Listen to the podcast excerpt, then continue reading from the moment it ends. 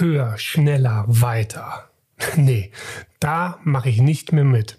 Wieso, warum und was das Ganze überhaupt mit der heutigen Folge zu tun hat, das erfährst du nach dem Intro. Also ich schmeiß schnell das Lagerfeuer an und dann hören wir uns nach dem Intro wieder. Herzlich willkommen bei Lagerfeuergespräche, dein Podcast, wenn es darum geht, Leistungsfähigkeit und gleichzeitig eine tiefe innere Ruhe und Zufriedenheit zu erleben, sodass du geschäftlich erfolgreich bist und privat erfüllt.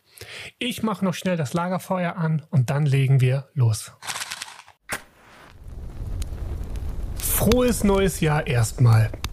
Wie du wahrscheinlich festgestellt hast, war ich so kreativ frei und habe mir die letzten zwei Wochen zwischen den Tagen so ein wenig auch private Auszeit gegönnt. Und deswegen gab es eben keine Podcast-Folgen, dass ich jetzt aber zum neuen Jahr wieder quasi aufnehmen werde, was du jetzt hier auch hörst.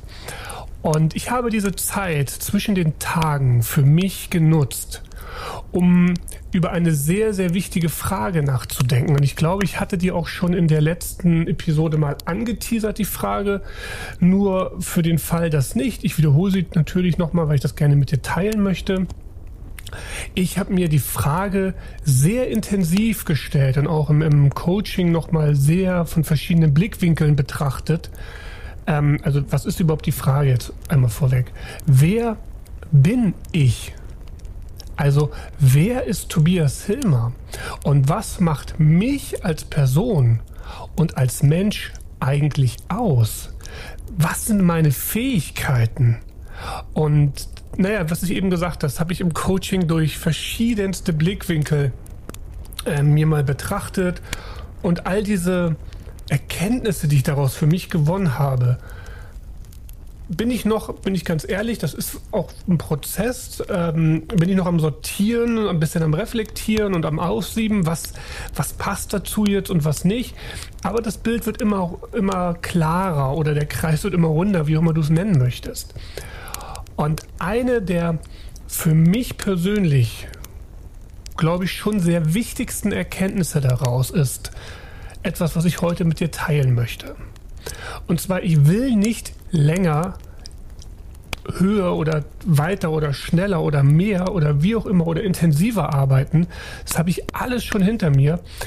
Ähm, auch in Gesprächen mit Freunden und Bekannten, gerade zwischen den Tagen, ist mir das nochmal bewusst geworden, was ich da eigentlich so phasenweise über Jahre geleistet habe, dass ich Trainings, Coachings gegeben habe, die bis 23 Uhr gingen, wo ich dann nach Hause gefahren bin. Ja, dann muss man ja noch ein bisschen essen, runterfahren, kann ich sofort schlafen. In der Regel zwischen 1 und 2 Uhr ins Bett. Und bescheuert wie ich war, muss man ganz ehrlich sagen, ne, das erste Training oder Coaching dann wieder um 6 gehabt, teilweise noch mit einer Stunde Fahrt. Also bin ich um, ja, irgendwann zwischen 4, 4.30 aufgestanden. Das ist ein kompletter Raubbau gewesen an mir und meiner Person. Ähm, das will ich nicht mehr. Also am Ende des Tages, gut, auch diese Zeit, muss ich dazu sagen, liegt noch ein bisschen weiter zurück, aber trotzdem, ähm, ich will keine 60, 80 Stunden mehr arbeiten oder noch mehr. Ich habe für mich entschieden zwischen den Tagen, ich will smart arbeiten. Und was smart arbeiten bedeutet, ich glaube, das muss jeder für sich selbst definieren, wenn er an diesen Punkt kommt. Ich möchte aber gerne mit dir teilen, was Smart Arbeiten für mich persönlich ähm, bedeutet. Und vielleicht sind ja so meine Ideen oder meine Erkenntnisse auch etwas, was dir hilft, dein täglich Tun vielleicht nochmal zu hinterfragen. Und vielleicht auch dort nochmal ja, dich selber über diese Frage, die ich vorhin in den Raum gestellt habe, ne, wer bin ich, also in deinem Fall dann, wer bist du? Diese Frage nochmal ganz neu aufzurollen und vielleicht mit wirklich neuen Perspektiven daran zu gehen, ähm, ja, sich selbst zu finden und damit ja auch wieder dem Podcast-Ziel ein, ein Stück näher zu kommen, nämlich die innere Ruhe zu bekommen und die Klarheit, die, die für mich persönlich ein sehr, sehr essentieller Part in meinem Leben ist. Also, was möchte ich dir hier mitgeben, wenn ich sage, ich möchte ähm, smart arbeiten?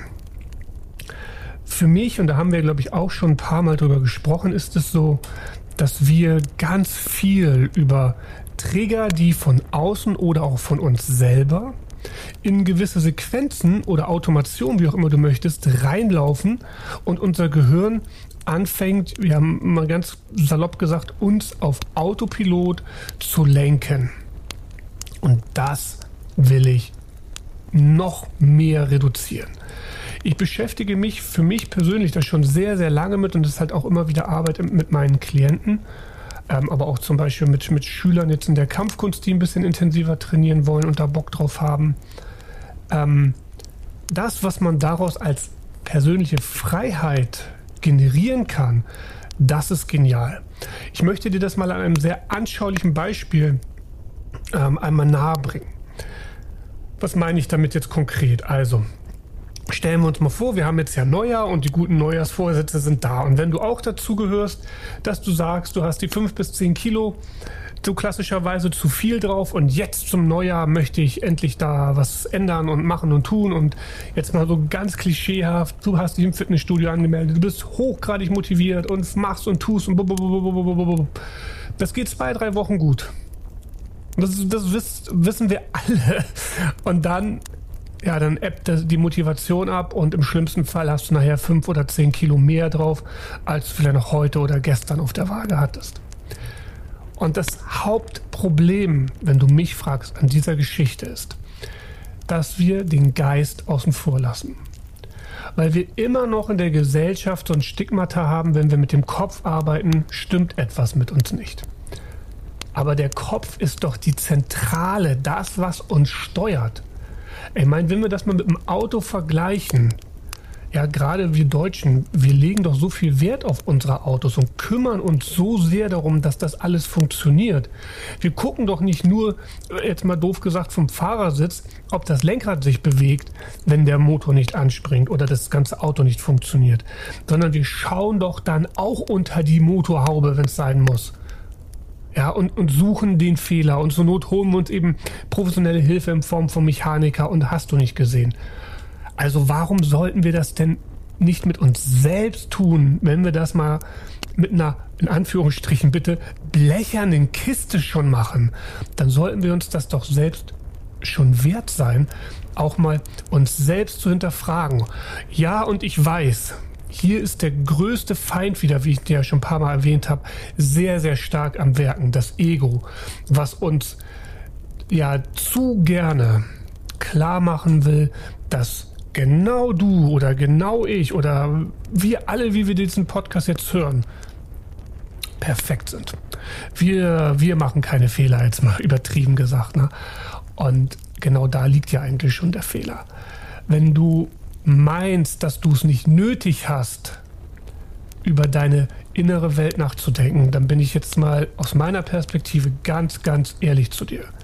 Umso mehr hast du es nötig. Weil wer meint, dass er etwas kann, der ist schon in der Arroganzfalle gefallen oder in der Ego-Falle, nenn es wie du möchtest, auch wenn dir diese Worte jetzt nicht schmecken. Und jetzt gebe ich dir noch einen kleinen Impuls mit. Wenn du gerade innerlich spürst, hier Widerstand, dass ein Widerstand sich aufbaut oder du gar mit dem Gedanken spielst, jetzt diese Podcast-Folge sogar auszumachen, weil das alles Schwachsinn ist, was ich erzähle, kann ich dir aus meiner Praxis nur eins mit auf den Weg geben. Hier arbeitet gerade dein Ego, dein Schweinehund, nenn es wie du möchtest, da irgendwas in dir, was das nicht hören will und versucht jetzt Gründe zu liefern, warum du hier quasi einen Cut machen sollst. Also zurück zum Thema. Ich möchte mir meiner Trigger bewusster werden. Was bedeutet das? Ich habe ja schon ein paar Mal über das Herzstück aus dem Wing Chun, aus der Kampfkunst gesprochen. Und hier geht es eben um, bei dem Skisau ganz viel darum, auch um Nuancen wahrzunehmen. Natürlich kann man auf der einen Seite Kampfabläufe trainieren, man kann das Shiso selber erstmal trainieren, man kann es aber auch ein bisschen, ich will nicht sagen, äh, zweckentfremden, das wird zu weit gegriffen, aber man kann es auch auf eine andere Art und Weise trainieren, dass man viel, viel feinfühliger daran geht. Was meine ich damit? Für mich hat das Shiso in dem Moment drei Ebenen. Die Ebene 1 bedeutet, dass man sich der wenigen Techniken, die man dafür braucht, überhaupt erstmal bewusst wird. Also wo positioniere ich die unterschiedlichen Gelenke? Wie erzeuge ich die Drücke, die dafür notwendig sind? Also ich bin sehr bei mir. Ja, nehme mich erstmal wahr, was tue ich da überhaupt in der Situation? Und das Shizou ist eine Partnerübung. So jetzt kommt quasi mein Partner irgendwann in der zweiten Ebene sozusagen dazu. Und jetzt geht es darum, dass ich anfange mal wahrzunehmen, wenn ich jetzt doof gesagt hier drücke, was macht mein Partner da? Oder wenn mein Partner da drückt, was mache ich hier? Dass man hier anfängt, so ein bisschen in eine Interaktion zu gehen. Und das ist für mich der entscheidende Punkt, den ich jetzt aus dem Skisau rausnehme und aufs Leben übertrage. Was meine ich damit? Ich verhalte mich ja in gewisser Art und Weise in meinem Leben und reagiere quasi auf das, was mein Partner Schrägstrich mein Leben in dem Kontext, in dem ich mich in den Momenten bewege, mir zurückspielt oder aufgrund meiner Interaktion dort passiert. Und das möchte ich jetzt anfangen, mir viel, viel bewusster zu machen, als es sowieso schon getan habe.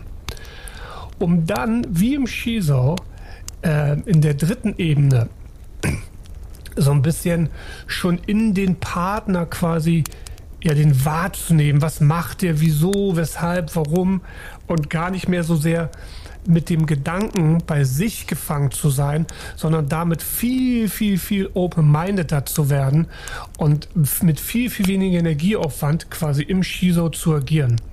Und das möchte ich eben auch für mein Leben haben. Ich habe sowieso schon das Glück, weil ich da sehr lange mit arbeite, dass ich so Gedankenkarusselle und, und dergleichen ganz, ganz selten zum Glück nur noch habe. Aber ich kenne eben auch viele Leute, die zu mir kommen, die genau noch in dieser Spirale gefangen sind. Und mit denen mache ich eben genau diese Arbeiten. Ja, raus aus den Gedankenspiralen, kommen rein, so ein bisschen in das Vertrauen, wieder in das Fühlen. Ja, das haben wir meiner Meinung nach auch als Menschheit viel zu sehr verlernt, dass wir nur noch rational gesteuert sind und versuchen immer alles zu erklären und alles muss immer sein. Das kann durchaus funktionieren, aber ich glaube, das ist nur die halbe Wahrheit, weil auch unsere Gefühlswelt, unsere emotionale Welt hat halt ein, eine sehr, sehr wichtige Funktion.